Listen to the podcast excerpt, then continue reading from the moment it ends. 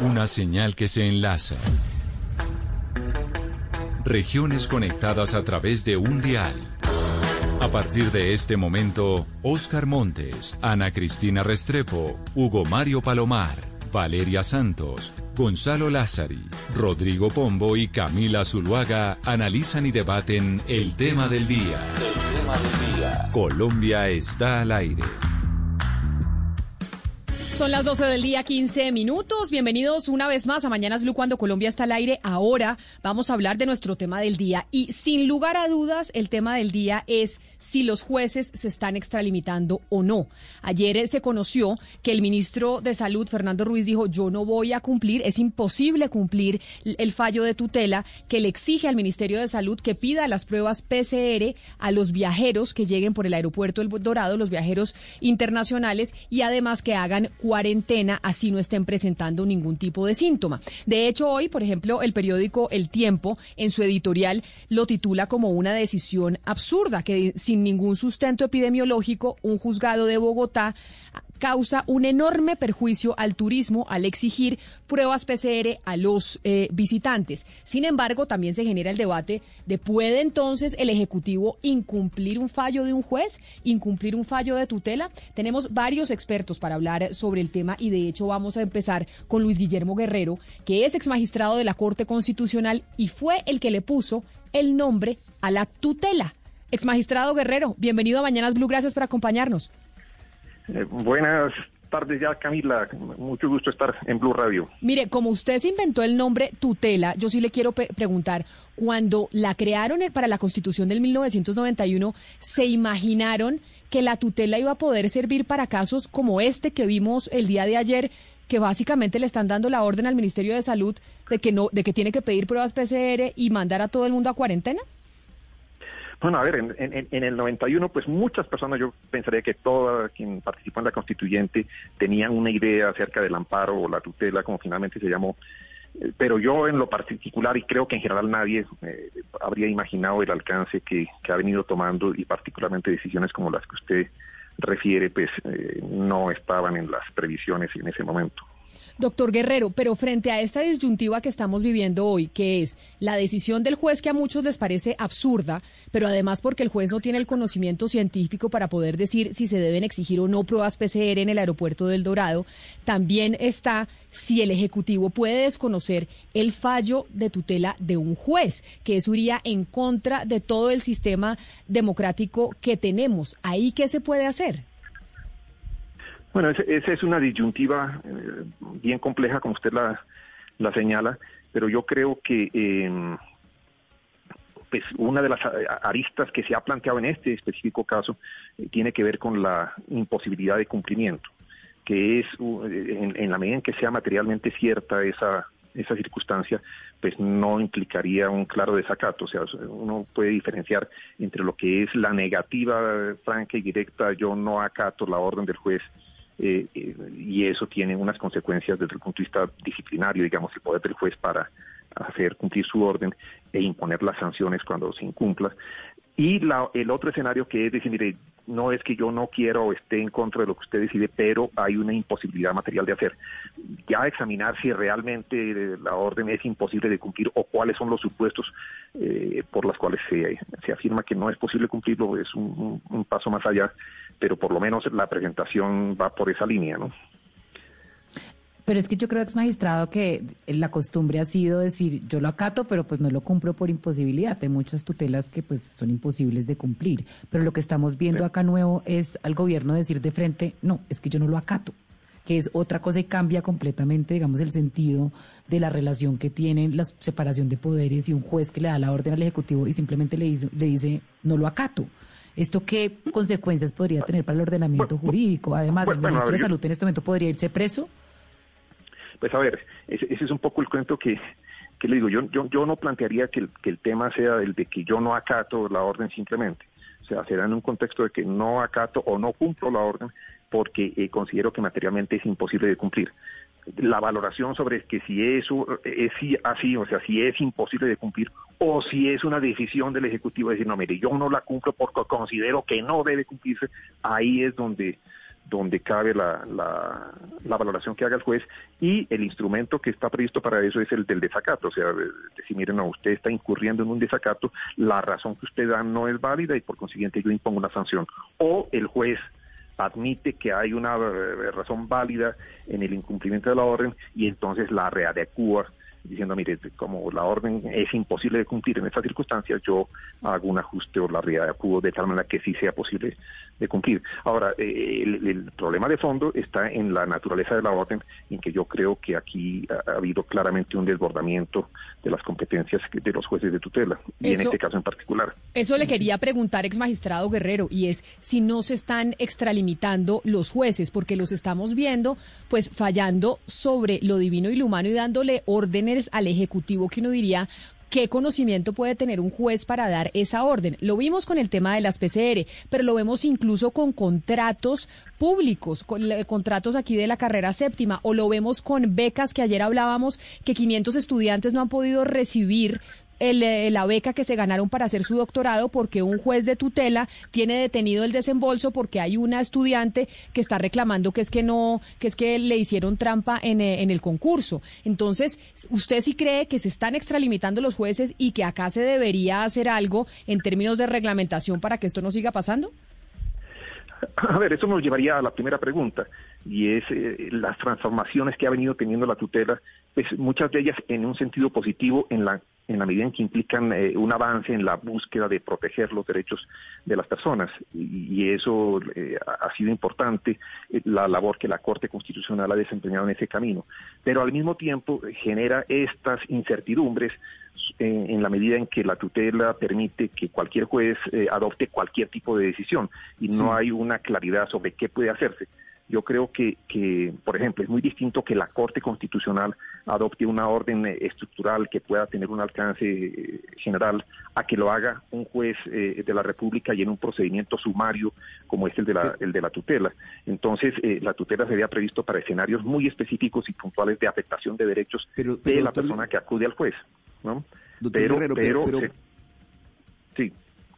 No, es que, es que volviendo en ese tema de la extralimitación o la posible extralimitación de, de, funciones por parte de los jueces, ¿cómo se define esa extralimitación? me parece a mí que es como, como lograr que la gente entienda que la decisión del juez está, está violando esferas a las que no, que no le pertenecen de alguna manera, porque está definiendo temas presupuestales, temas de obras y demás. ¿Cómo se define esa extralimitación, doctor Guerrero? por ejemplo, eh, eh, en, este caso que estamos comentando, la tutela tiene como propósito la protección del derecho fundamental de una persona.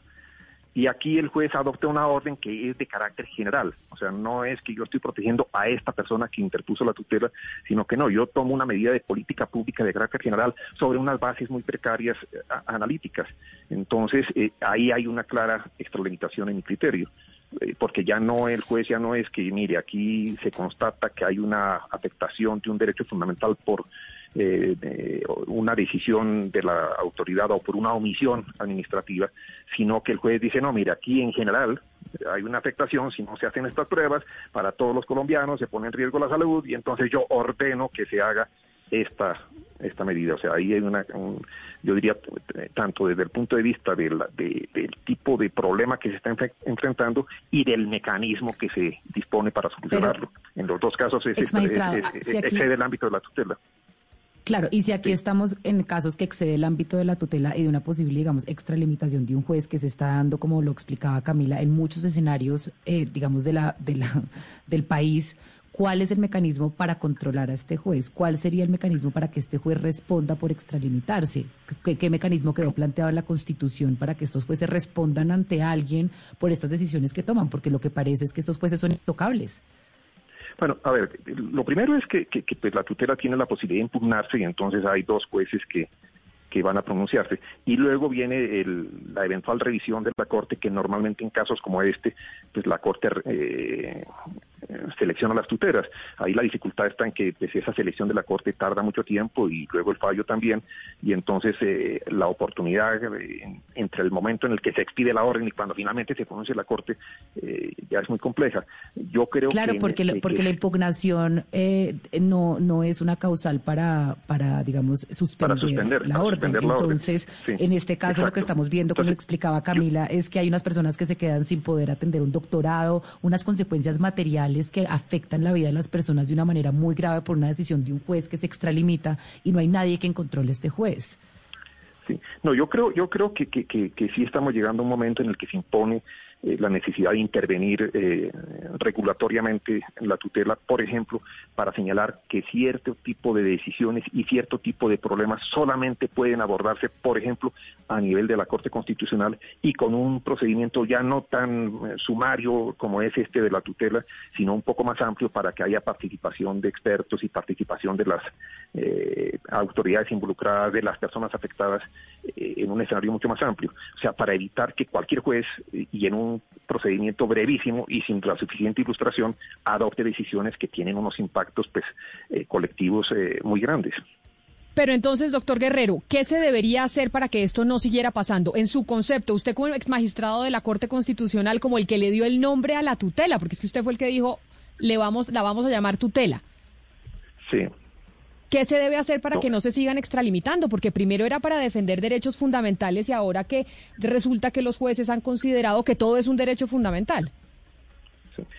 Bueno, esa es una pregunta pues, eh, que, tiene muchas aristas, pero, pero yo pensaría que en primer lugar hoy, lo que cabe hacer hoy y, se está haciendo, y, pensaría que la Corte debe hacerlo con mayor eh, rigor, con mayor exigencia, digamos, es eh, plantear estas líneas que excluyan de la posibilidad de acción de los jueces este tipo de, decisiones, que repito, las adopta la Corte Constitucional, pero que no puede entonces decir, ah, como la Corte hizo esto, entonces cualquier juez puede hacerlo. Eh, porque la Corte de todas maneras tiene un tiempo mucho más amplio para hacer el análisis del que tienen los jueces y tiene pues una, un nivel eh, mucho más amplio. Entonces yo creo que, por ejemplo, un, mensaje de la Corte eh, contundente en ese sentido es necesario porque eh, realmente se está produciendo muchos desajustes y mucha inseguridad con esta actuación de los jueces. pero, pero insisto, ya un poco hacia adelante, yo creo que se impone esa tarea de regulación porque la tutela tomó una dinámica que, excede lo que originalmente se había previsto y, necesita entonces cierto, cierto ajuste. Pues ex magistrado de la Corte Constitucional Luis Guillermo Guerrero, mil gracias por habernos atendido y yo creo que su visión sobre esto que estamos viviendo con la tutela es muy valiosa y era muy, muy importante tenerla. Mil gracias por haber estado aquí en Mañanas Blue. No, un, gusto y un saludo para toda su audiencia. Muchas gracias, Camila. Claro que sí, ex magistrado. Y ahora vámonos a hablar con los jueces. Joana Marcela Martínez es juez y es presidenta de la Asociación de Jueces de Colombia. Juez eh, Martínez, bienvenida a Mañanas Blue. Gracias por acompañarnos. Muchas gracias, Camila. Muy buenas tardes. Pues acá preocupados porque incluso lo que dice el eh, doctor Guerrero es que los jueces se están extralimitando y excediendo con el tema de las tutelas. Y un ejemplo, pues evidente, es lo que pasó con las pruebas PCR y en la decisión que tomó el gobierno de decir, pues no voy a acatar ese fallo. ¿Cuál es la posición de los jueces frente a esta discusión? Bueno, Camila, eh, ocurre que los jueces estamos en la obligación de garantizar los derechos de las personas que acuden ante nuestros despachos solicitando protección constitucional. Nosotros eh, en la acción de tutela contamos con un término de 10 días para resolver las peticiones que nos hacen. Nosotros en ese término le pedimos a las entidades accionadas o a los accionados cuando son particulares que ellos se pronuncien respecto de las pretensiones del accionante. Entonces, Después de atender y de revisar las pruebas que nos presentan, nosotros tomamos una decisión que consideramos es la que corresponde en el caso en particular para amparar los derechos que nos cuya protección nos solicitan. Entonces, ha ocurrido, como en este caso, que hay unas decisiones judiciales que tienen unos efectos más allá de, solamente eh, el caso interpartes como ocurrió con el caso de la tutela también de las canitas. Se ha visto que no han estado muchas partes de acuerdo, pero precisamente, por lo menos en este caso, que le profiere la decisión. Pero, juez, pero juez Martínez, yo le digo una cosa, yo leí el fallo de tutela en este caso de las PCR y si hay argumentos científicos que se esbozan y entonces uno se pregunta por más de las pruebas que se presenten de parte y parte, pues ahí eh, cuando uno lee el fallo de tutela, si hay argumentos de científicos que uno dice, bueno, pero ¿y el juez por qué o de dónde el juez va a sacar estos argumentos para fallar de esa manera? Pues los argumentos, nosotros al revisar, al revisar las pruebas que nos presentan las, ambas partes, tanto el accionante como el accionado, el juez eh, en su análisis realiza una valoración probatoria y toma la decisión que considera adecuada. En este caso, la, decisión que consideró adecuada para amparar los, los derechos fundamentales de quienes acudieron a la tutela y de todos los habitantes del país fue el ordenar estas pruebas PSR. Si las partes, por lo menos en este caso, si la accionada, si el ministerio considera que esta no es la decisión eh, que realmente sirva para tratar el asunto que, está eh, ocurriendo, pues lo que debe hacer o lo que corresponde es que inicie o presente los recursos. En este caso le cabe la impugnación a la tutela para que en segunda instancia sea un juez colegiado el que decida, de pronto con un poco más de tiempo. Ya no tendrá solamente 10 días, sino 20 para decidir. Eh, pero doctora Martínez, eh, entre las eh, múltiples oportunidades en que se ha propuesto o se ha barajado la reforma a la tutela, pues una de las sugerencias o de, las propuestas ha sido, un, pues por un lado, los jueces especializados, no solamente especialidad en, en, temas jurídicos, sino en, en, otro tipo de temas. Y por otra parte, también se ha hablado de que tengan asesoría técnica, es decir, que su especialidad sea porque tienen un comité técnico. ¿Cuál es su posición frente a esa posible, a esa posible reforma en ese punto específico y si usted considera que esto desnaturalizaría la, tutela. Pues nosotros en varias oportunidades hemos hablado que esa es una posible solución. Al juez eh, constitucional, como somos todos, nos toca decidir en un tiempo muy corto y de una extremada, con una extremada rapidez muchos asuntos que muchas veces no manejamos y muchas veces también sin las pruebas suficientes para tomar esas decisiones. Entonces nos toca acudir y nos toca ser garantistas de los derechos. Entonces, porque precisamente cabe la medida provisional en la acción de tutela, entonces viene a determinarse por el criterio del juez. Entonces, si uno revisa una situación y considera que efectivamente se están vulnerando derechos, puede tomar una decisión de, dar la medida provisional, concederla, porque considera que el existe un buen derecho de quien lo está pidiendo y en consecuencia probablemente va a salir un fallo favorable. En esas condiciones... Jueza Martínez.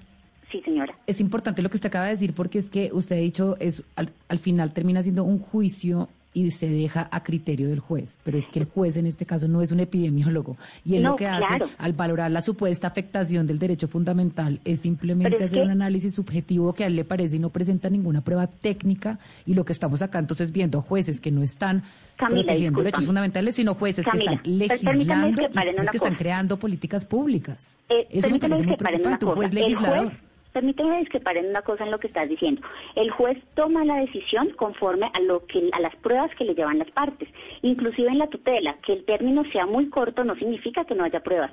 El juez, cuando le corrió traslado al ministerio, le dio un término si bien es un término muy corto, a veces de uno o solamente dos días, le dice al ministerio, ministerio, usted es el que sabe, entonces, deme los elementos necesarios y suficientes para tomar una decisión. Si a mí el ministerio no me explica, yo soy juez y el ministerio no me explica por qué razón esa prueba no va a realmente ser útil para garantizar los derechos fundamentales de las personas, pues voy a tomar una decisión adversa a las pretensiones del accionante. No todas las tutelas Entonces, se. Entonces, usted está diciendo que el, que el ministerio, en este caso específico, en la tutela, no presentó los argumentos que le ha presentado al país una y otra vez y otra vez por medio de miles de entrevistas. No, científicos de la OPS. No puedo hablar del caso específico porque no lo conozco, yo no fui la juez que decidió ese asunto, pero lo que estoy diciendo es que los jueces tomamos las decisiones con soporte o con fundamento en las pruebas que nos llegan.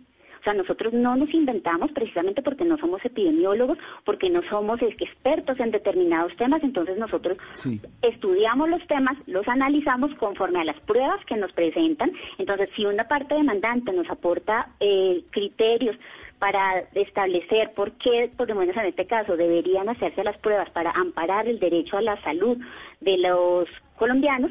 Entonces, en base a eso, si no hay si no es refutada pues dentro del término que se concede en la tutela, con argumentos serios y con por lo menos una un dictamen donde establezca o donde pidió un biólogo de su concepto en la forma que lo está diciendo el ministerio, pues probablemente la decisión sea como ocurrió en este caso.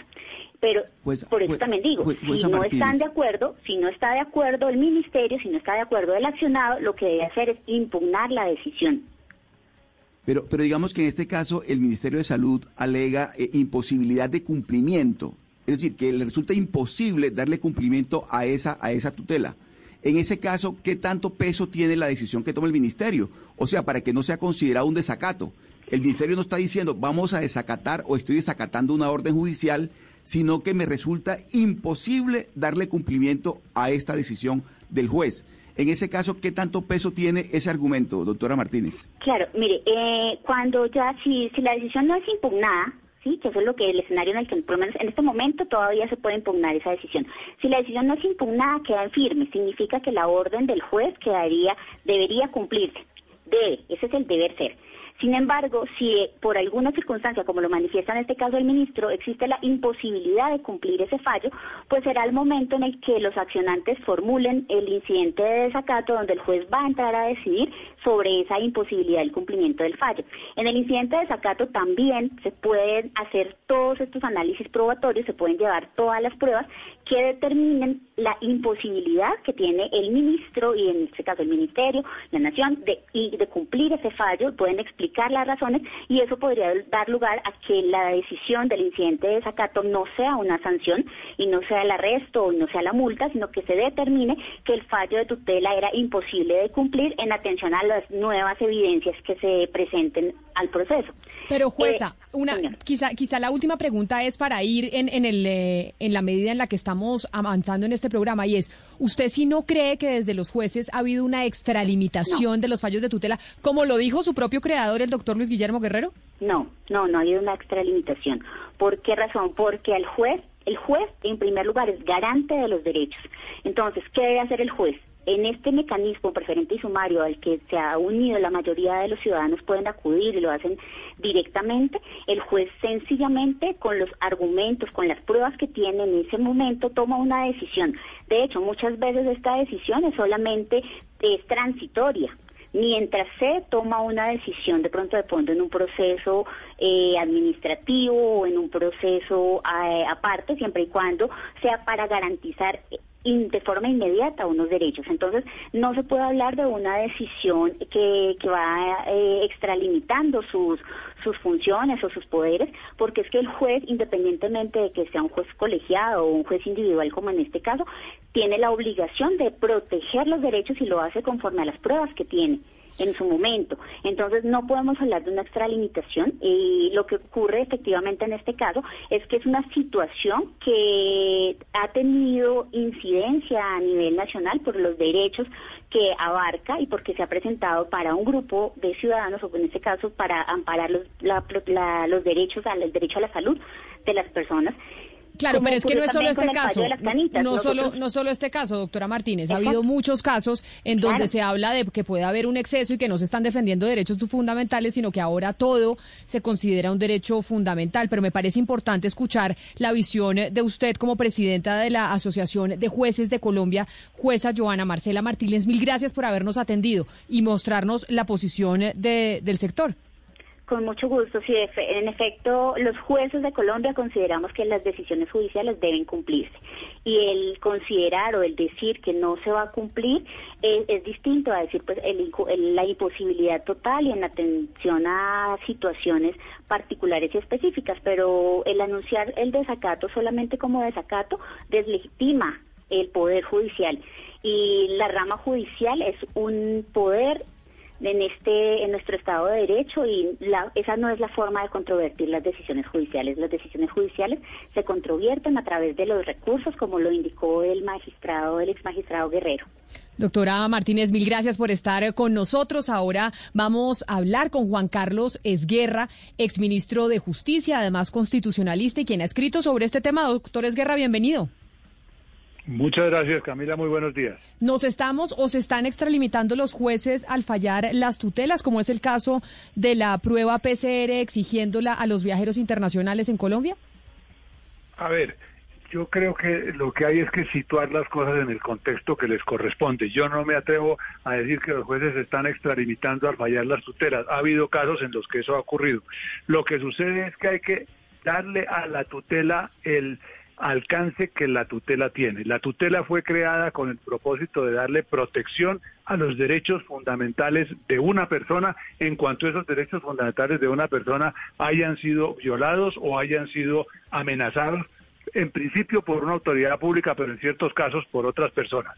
En este caso, si lo que hay de por medio es el deseo de darle protección a la salud de los colombianos, no era la tutela lo que procedía, lo que procedía era una acción popular, puesto que estábamos en presencia de una de un derecho colectivo y de la protección a un derecho colectivo. Lo que ha habido es que la tutela ha dado en utilizarse para cosas para las que la tutela no fue creada y este me da la impresión en principio de que es uno de esos casos. Aquí lo que correspondía, en mi opinión, es una acción popular. Pero ¿y entonces por qué los jueces la reciben? Es decir, si es cierto que los ciudadanos eh, están usando la tutela para todo porque básicamente el, el, eh, sistema jurídico en Colombia pues es ineficiente y ven en la tutela la única opción de tener justicia de manera expedita. Entonces, los jueces, ¿por qué están recibiendo esas tutelas? Si lo que debería es ser una acción popular, ¿por qué razón el juez toma la decisión de recibirla? De acuerdo. Eh, digamos que lo que de bueno hay detrás de todo eso es lo positiva que ha resultado la acción de tutela y la cantidad de casos infinitos en los cuales ha servido para darles protección a derechos que antes no tenían manera de protegerse. Lo malo que ha habido, o entre lo malo que ha habido está el desbordamiento que se ha presentado en la tutela que los ciudadanos con enorme frecuencia utilizan para lo que no es y lo que es más grave, los jueces las aceptan y, las y la tramitan para cosas para las que no está construida la tutela. Eso me parece que es altamente inconveniente. Pero doctor Guerra, ¿usted no le parece que cuando un juez se pronuncia, por ejemplo, sobre obras civiles, sobre obras de infraestructura que cuestan miles de millones de pesos y que esa, esa decisión judicial afecta, eh, eh, tiene un costo no solamente en, en, términos materiales, sino también en términos políticos para el gobernante que tiene que ejecutarla? ¿Usted no cree que en esos casos el juez realmente se está extralimitando? ¿Está entrando en unas esferas que no le, que no le pertenecen, que no le corresponden? Pues en, depende del caso concreto de que se trate. Y por ejemplo, cuando... Doctor Guerra, cuando se pronunció, por ejemplo, sobre la carrera séptima, que había que modificar una serie de diseños que ya estaban eh, eh, planeados, que había unos terrenos que se habían comprado, había una cantidad de, decisiones que se había tomado por parte del alcalde y hay una decisión judicial que modifica todo. En ese caso el juez no responde porque el que tiene que pagar el costo político de la decisión es el gobernante y el juez no, no, asume ese costo político. Pero además la decisión del juez termina afectando una obra civil de grandes dimensiones. En ese caso, doctores Guerra, ¿no se está extralimitando el juez?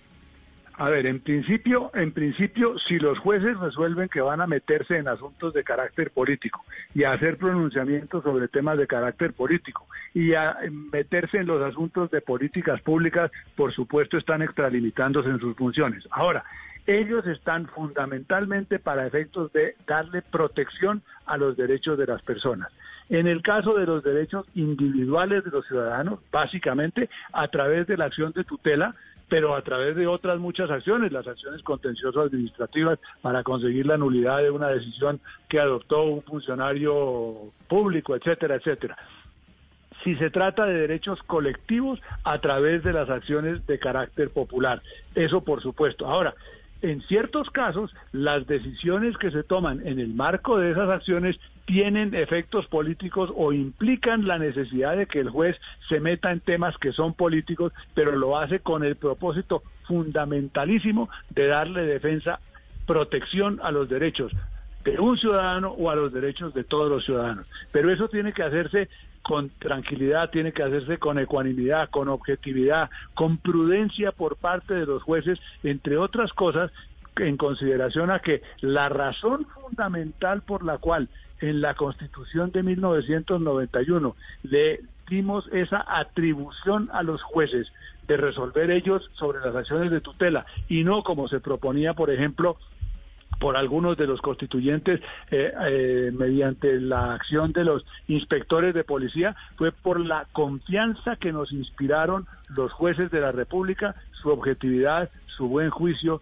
su prudencia. Esa tiene que ser una serie de características que estén presentes en todos los casos de los asuntos sometidos a la consideración de los jueces y que es además lo que lo que le da plena legitimidad a la necesidad de respetar sus decisiones. Claro, exministro es guerra, pero muchas veces si quedamos solo a merced de lo que usted dice, el buen criterio, de la objetividad, de la prudencia, pues muchas veces ahí se crean como problemas de diseño institucional porque pues uno queda a merced del personaje de turno. ¿Usted estaría de acuerdo si se lleva a cabo una reforma a la justicia, que en esa reforma a la justicia se contemplen un poco de cadenas, por llamarle así, cadenas a la tutela?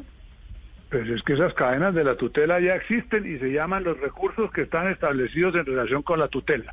Cuando uno mete una acción de tutela ante un determinado despacho judicial y ese despacho judicial resuelve la tutela, esa decisión que toma ese juez es una decisión en primera instancia que es perfectamente susceptible de, un, de una impugnación, como se la llama, es decir, de un recurso ante el funcionario superior de ese juez. Y luego estableció también la Constitución de 1991 la posibilidad de una revisión eventual, como la llama la Constitución, por parte ni más ni menos que de la Corte Constitucional, que puede revisar lo que hayan dicho los jueces y enderezar los errores en que puedan haber incurrido los jueces, además haciendo jurisprudencia hacia el futuro en materia de tutela. De manera que esa cadena que usted echa de menos existe. Pero Hay tres pronunciamientos. permítale matizarle usted por supuesto tiene razón, pero hay veces que hay situaciones en la vida de una sociedad en que las cosas son de momento, coyunturales. Le pongo un ejemplo. Ayer, por ejemplo, eh, trajimos a un estudiante en el que hay 500 estudiantes de doctorado de una beca parados por una tutela y mientras pasa todo eso, pues los estudiantes están saliendo, están perdiendo sus créditos, entonces hay cosas que son del momento, ¿no? No, no, no hay quizá otra cosa para hacer ahí. Pero precisamente esa es la razón, además, de que la Constitución se hubiera ocupado del tema estableciendo términos tan sumamente breves para las decisiones en materia de tutela. No existe en el derecho colombiano ningún otro caso en donde la ley establezca la obligación de resolver un asunto en el término máximo de 10 días, inclusive mediante la posibilidad a veces de medidas cautelares que también se pueden adoptar. Pero pues las cosas implican tiempo, por supuesto que implican tiempo y, y, lo requieren. Y eso a veces causa algunos inconvenientes. Yo no me aparto de que causa inconvenientes, pero se trata de que está de por medio algo que tiene la importancia que tiene la defensa, la protección de un derecho constitucional fundamental de una persona. Por eso, justamente por la importancia de la tutela y lo que ha hecho para la vida de millones de colombianos, es importante que las jueces que se están extralimitando haciendo uso de este mecanismo, pues tengan alguna clase de responsabilidad. Porque en este término de 20 días hábiles en que se puede, digamos, eh, responder la impugnación, este término puede tener una afectación muy grave a la vida también de muchos colombianos. En este momento, imponerle una cuarentena a las personas que entran es afectar la libertad de personas. Eh, hay una política fiscal, económica que va a tener consecuencias con esta decisión en 20 días hábiles. Entonces, si este juez extralimitó, ¿cómo responde?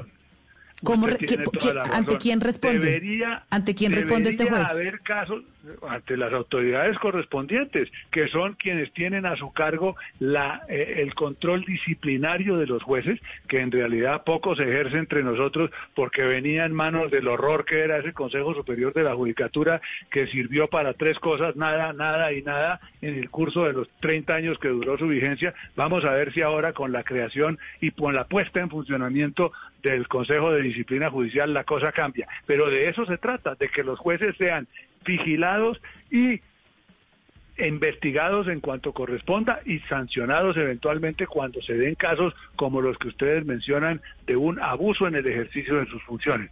En este que estamos analizando, en mi opinión, lo que hay es claramente la utilización equivocada por parte del ciudadano que resolvió meter una tutela cuando no tenía que meter una tutela sin una acción popular y equivocada de parte del juez que resolvió aceptar y resolver una tutela por un camino distinto del que corresponde, que es el de una acción popular.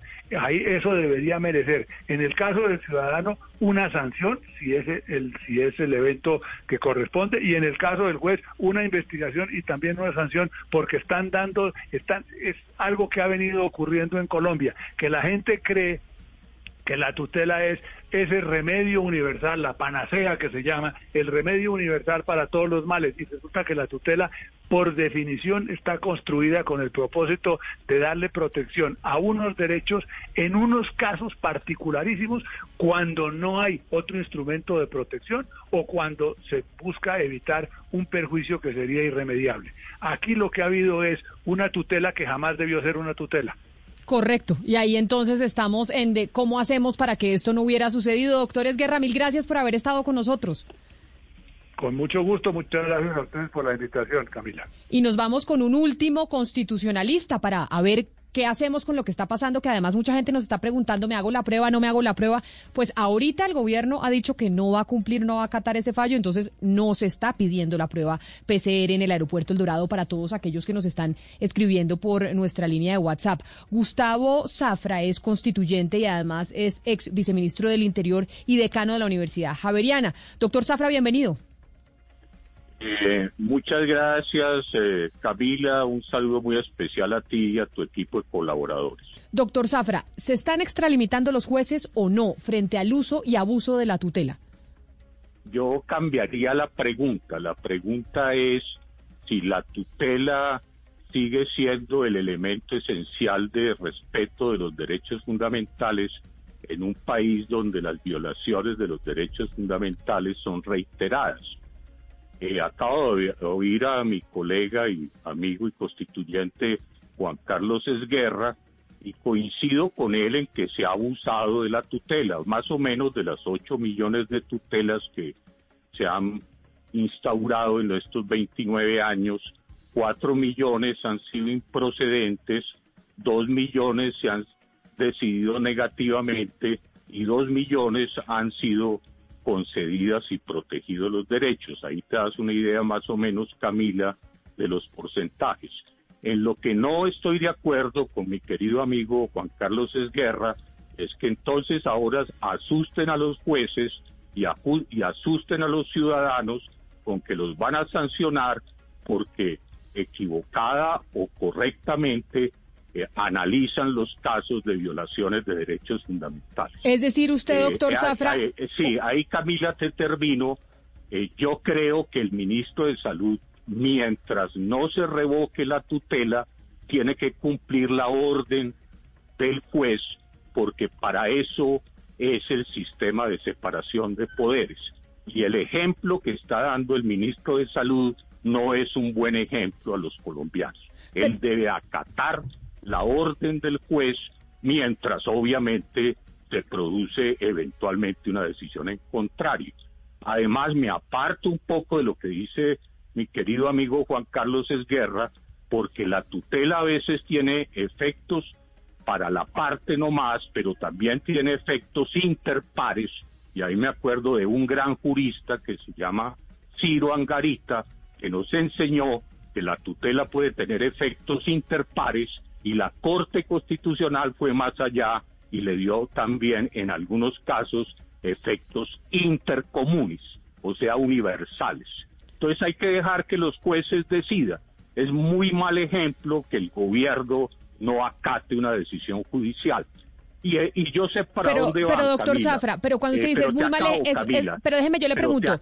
sí, pero te acabo, Camila es el gobierno haciendo una mampara para no cumplir otras tutelas que le dan más duro en el corazón de sus proyectos, como es la tutelas de protección de los derechos a la protesta pacífica, las tutelas contra las fuerzas militares por abuso de fuerza pública y entonces en lo que estamos es en un contexto donde es el gobierno es que está politizando el tema de las tutelas y no los ciudadanos. Es decir, lo que no asusten a los ciudadanos diciéndoles que los van a sancionar. ¿Usted cree entonces que el incumplimiento de esta tutela de las pruebas PCR es para seguir con un modus operandi por parte del gobierno nacional para incumplir otros fallos de tutela en otros temas más delicados? Correcto, me captaste. Como buena politóloga que eres, me captaste la idea esencial. Pero entonces... el gobierno abriendo el camino para no cumplir otras tutelas que le dan en el corazón de un proyecto autoritario que hace rato tiene en mente.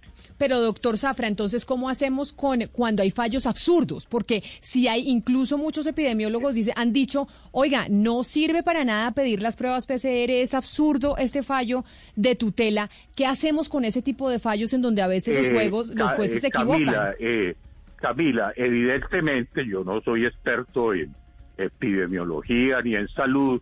Lo que hace el sistema judicial es recaudar en las correspondientes, que es la impugnación, nuevos experticios para convencer al juez que la revise en segunda instancia con los argumentos. Pero acuérdate, voy a dar dos detalles. El tema no es tan sencillo, qué pena. El tema es que muchos estados y países han cerrado líneas de interacción de transporte internacional a raíz de la pandemia. Eh, eh, yo me imagino que al señor Trump no lo van a eh, tildar ahora de castrochavista, pero recuérdate que Trump cerró la línea de, transporte turismo internacional con China casi un mes. Entonces no es tan fácil decir que X o Y tiene la razón. Lo que sí creo es que es un precedente muy dañino para un sistema de derecho que un ministro diga que no acata una orden judicial. Eso me parece gravísimo. Me parece gravísimo en el sistema constitucional colombiano. O sea que lo que debió haber hecho el ministro es cumplir, impugnar y mirar qué se hace.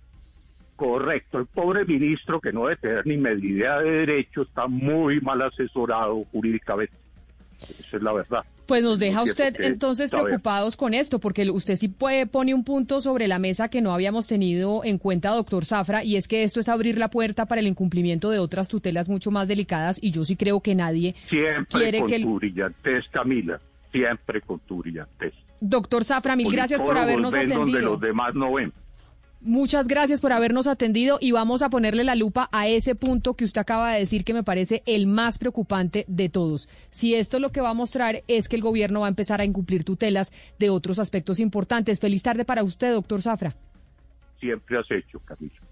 12 del día 56 minutos, Gonzalo, pero siguen preguntando los oyentes. Bueno, PCR o no PCR, hablemos de lo que pasa en el mundo. ¿Qué países piden pruebas PCR para entrar a sus viajeros internacionales?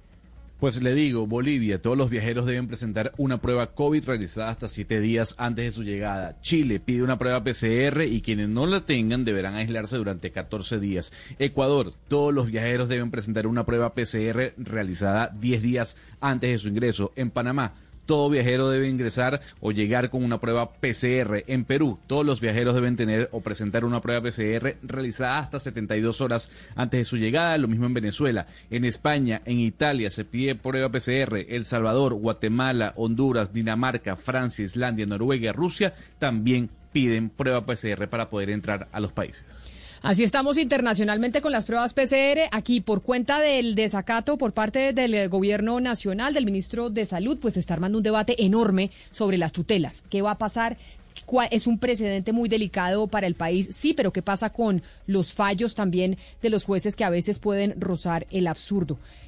Terminamos hoy aquí en Mañanas Blue cuando Colombia está al aire. Vamos a hacer una pequeña pausa y ya regresamos con nuestros compañeros de Meridiano Blue que traen más noticias e información para ustedes. Feliz fin de semana y nos volvemos a encontrar el lunes aquí en Mañanas Blue cuando Colombia está al aire.